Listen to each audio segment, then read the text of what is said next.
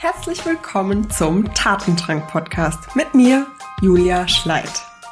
In der heutigen Folge geht es darum, Herausforderungen der virtuellen Zusammenarbeit darzustellen und natürlich auch Lösungen. Also wir sprechen nicht nur über das, was nicht läuft.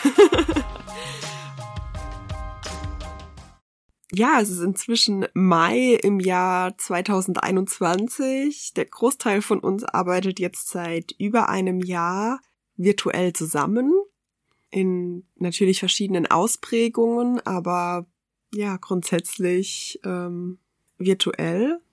Und das bringt verschiedene Herausforderungen oder auch Veränderungen mit sich. Und darum soll es heute gehen. Ich möchte auf drei Punkte eingehen, die ich beobachte und dafür auch ja, Lösungen vorschlagen, die ihr gerne ausprobieren könnt. Dann lasst uns inhaltlich starten. Ja, die erste Herausforderung, die ich gerne vorstellen möchte, ist, dass durch die virtuelle Zusammenarbeit oftmals der persönliche Kontakt zu unseren Kollegen und Kolleginnen abnimmt. Und eine Studie von Microsoft hat aufgezeigt, dass die Arbeit im Homeoffice vor allem auch dafür sorgt, Einblicke in das Privatleben zu bekommen, wie beispielsweise die Partnerschaft oder Familie, Haustiere, die immer mal wieder über den Schreibtisch tapsten. Ja, aber auch vielleicht welche Hobbys man hat, weil man im Hintergrund Gegenstände sieht und das stimmt, da stimme ich auf jeden Fall zu. Gleichzeitig ist es aber so, dass die Zeit für den persönlichen Austausch abgenommen hat. Und in der virtuellen Zusammenarbeit ist es jetzt eben so, dass ja die persönlichen Kontakte viel seltener stattfinden sich einfach mal auf einen Kaffee zu treffen, ne, persönlich auszutauschen, vielleicht auch gemeinsam Mittagessen zu gehen. Es war auch immer ganz, eine ganz tolle Möglichkeit, um mit Menschen ins Gespräch zu kommen, mit denen man vielleicht so eigentlich keinen Kontakt hat. Und aber auch ein Feierabendbier nach der Arbeit zu trinken, ne, das findet alles in der virtuellen Zusammenarbeit viel, viel seltener statt. Seltsamerweise werden sogar diese virtuellen Kaffee-Dates als ja unproduktive Zeit gesehen. Deshalb werden sie auch oftmals einfach nicht gelebt oder auch von Führungskräften überhaupt nicht vorgeschlagen. Und das sehe ich allerdings äh, total anders, denn äh, ja in der Teamarbeit, aber auch gerade im im Bereich Leadership ist es ja so, dass die Basis Vertrauen und starke Beziehungen sind. Das ist die Grundlage für ein funktionierendes Team. Und Vertrauen und Beziehungen aufzubauen, das passiert ja vor allem durch persönlichen Kontakt, weil man einander zuhört, weil man Interesse zeigt, weil man den Menschen hinter der Aufgabe sieht, weil man Gemeinsamkeiten entdeckt, über die man sprechen kann. Und deshalb ist da mein Lieblingstipp, in äh, jedem Meeting einen kurzen Check-in zu machen. Also wirklich, dass jeder einmal reihum kurz teilt, wie komme ich hier gerade an oder auch, was hat gerade meine Aufmerksamkeit. Man kann auch Icebreaker-Fragen nutzen, um sich vielleicht auch an der einen oder anderen Stelle noch ein bisschen besser kennenzulernen. Und ja, an der Stelle möchte ich vielleicht auch eine kurze Empfehlung in eigener Sache abgeben. Ich habe in einem Toolbook meine liebsten Tools und Links aufgeführt. Die könnt ihr euch gerne runterladen beziehungsweise das Toolbook könnt ihr euch gerne runterladen. Den Link äh, findest du in den Show Notes und dann ähm, ja kannst du gerne diese Tools mal in deinem Team ausprobieren. Eins davon ist wie gesagt der Check-in. Alternativ ein weiterer Ansatzpunkt, um diesen persönlichen Kontakt wieder mehr aufleben zu lassen, ist, dass man einmal die Woche ein offenes Meeting einstellt. Das kann man beispielsweise Coffee Talk nennen oder in meinem alten Team haben wir das auch äh, montags morgens gemacht. Wir hatten einen Monday Morning Motivation Call, um sich über Themen auszutauschen, die neben der Arbeit gerade passieren. Oder auch ja neue Mitarbeiterinnen kennenzulernen in der Abteilung. Und ja, Natürlich ist es auch ratsam, immer mal wieder eins zu eins in Austausch zu gehen, um wirklich persönliche Beziehungen mit einzelnen Kolleginnen aufzubauen. Auch das finde ich super wichtig da kann ich dir mitgeben, geh einfach einen ersten Schritt, schick eine Nachricht, frag, ob die oder derjenige Lust hat auf einen Austausch und berichte mir gerne, wie es war. So, die zweite Herausforderung, auf die ich gerne eingehen möchte, sind, dass in der virtuellen Zusammenarbeit oftmals Werte und ja Vereinbarungen im Team nicht ja gelebt werden, auch nicht vereinbart werden. Also es wird nicht wirklich drüber gesprochen, weil in der Offline-Zusammenarbeit das oftmals keine große Rolle gespielt hat. Aber gerade in der virtuellen Zusammenarbeit ist es umso wichtiger, klare Regeln und Werte festzuhalten, um im Team auch wirklich Klarheit, Transparenz und auch ein gewisses Maß an Verlässlichkeit auszubilden. Es ist ja so, dass in so einem Team ganz unterschiedliche Menschen zusammentreffen, ne, die ganz unterschiedliche und individuelle Erfahrungen gemacht haben, was dann dazu führt, dass man vielleicht auch eine ganz individuelle Arbeitsweise für sich gefunden hat. Und besonders in der virtuellen Zusammenarbeit ist es dann ja eben so, dass man nicht mal eben zu den Kollegen, den Kolleginnen rübergehen kann, um eine kurze Frage zu stellen oder kurzfristig eine Lösung zu finden. Und deshalb ist es umso wichtiger, klare Regeln und Werte zu vereinbaren. Dazu gehören beispielsweise, wann wollen wir eigentlich erreichbar sein? Wie wollen wir im Team kommunizieren?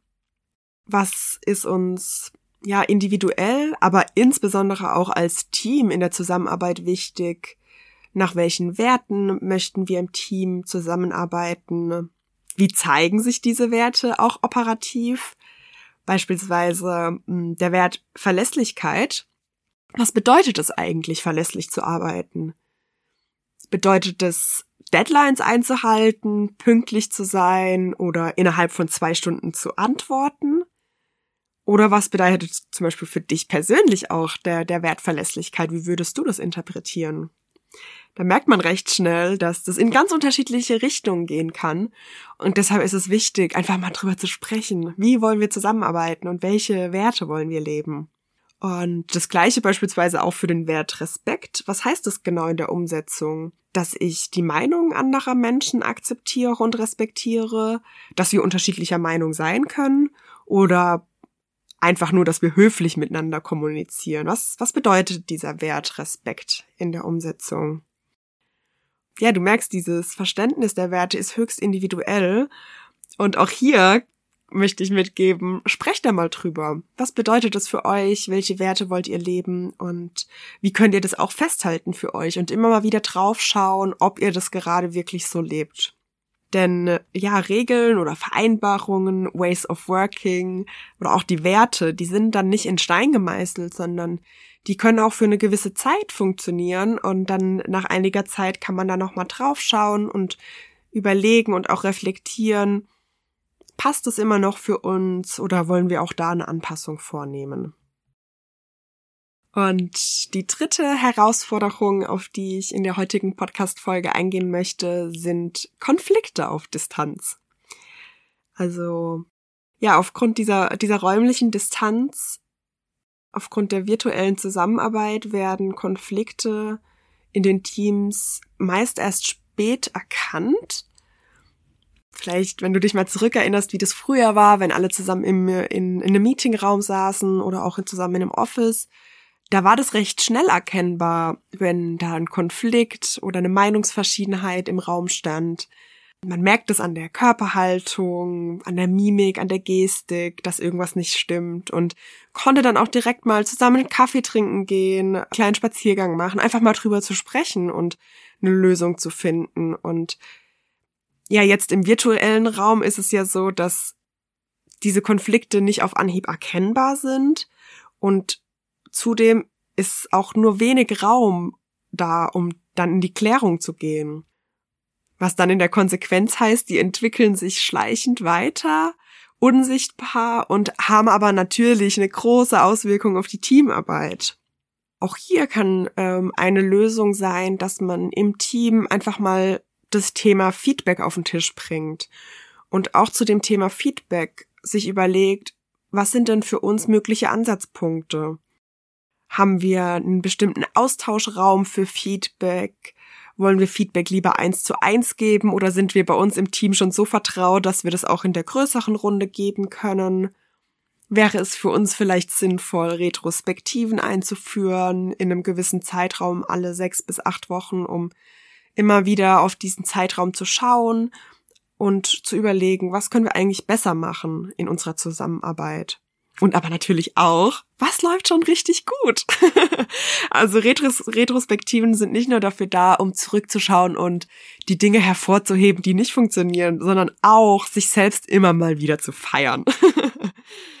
genau. Auch zu den Retrospektiven findest du äh, Ansatzpunkte und ganz hilfreiche und praktische Tipps im Toolbook. Also ähm, lad dir das gerne mal runter und schau dir an. Da kriegst du auch Links, die ich empfehle und auch Tipps für die Umsetzung einer Retrospektive. Und ja, es ist auch, so wie der Check-in ist auch so die, die Retro, das klassische Tool, was ich empfehle und auch in der Zusammenarbeit in den Teams, in denen ich selbst gearbeitet habe, aber jetzt natürlich auch in äh, den Coachings und Trainings mit den Kunden, die ich begleiten darf. Und ja, ich bin ein absoluter Fan von Retrospektiven. Ich glaube, das hört man. und ja, Genau, das ist dann schon auch das Ende dieser Podcast-Episode. Ich freue mich, dass du dabei warst und ich freue mich auch total von dir zu hören, welche Herausforderungen du im Team hattest, wie du sie gelöst hast und du kannst auch gerne dafür auf LinkedIn und auch auf Instagram gehen.